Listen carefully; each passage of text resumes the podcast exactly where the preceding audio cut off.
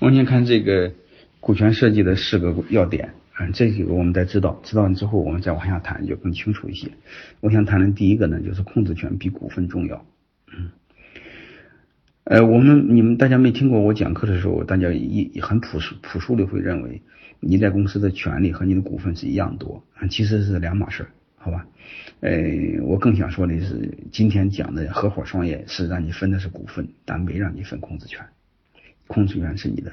你比如举一个例子，这个华为的老任，嗯，在华为只有一个点的股份，这就意味着他把九十九的股份都分出去了。但是任正非把控制权分出去了吗？分出去了多少？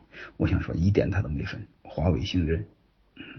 你比如阿里巴巴的马云，马云在阿里只有六个点的股份，他上市的时候有七个点，他又卖了半个点，现在还有六个点的股份。但是你会发现，六点的股份，马云在阿里的控制权是多少？包括现在退休了，退休也是由他控制。所以你会发现，这帮大佬们背后都有一个逻辑：股份可以分，但是控制权不能分，控制权是我的。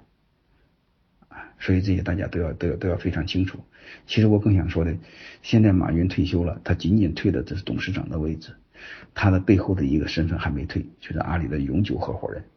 我不知道大家知道永久合伙人什么概念啊？因为马云的，嗯，阿里的董事会由合伙人来控制，而且马云在合伙人当中是大哥，是永久合伙人，所以不用说，马云即便是退休了，阿里也是由马云退，由马云来控制。阿里姓马。那我们又关注一个事儿，就是为什么大老关注控制权呢？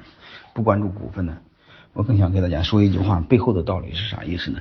就是有了控制权，才能确保你这家企业是你的。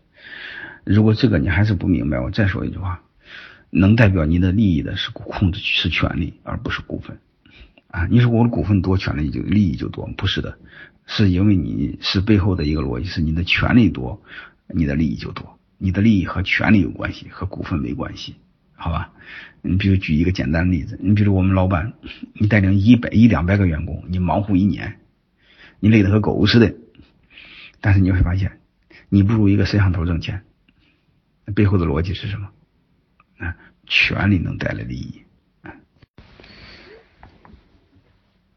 然后我只想给大家谈一个事儿啊，就是这个这个你股份怎么分都行，你一定要关注背后的控制权。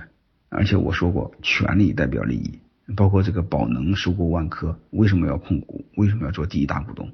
你知道背后的一个逻辑就好了。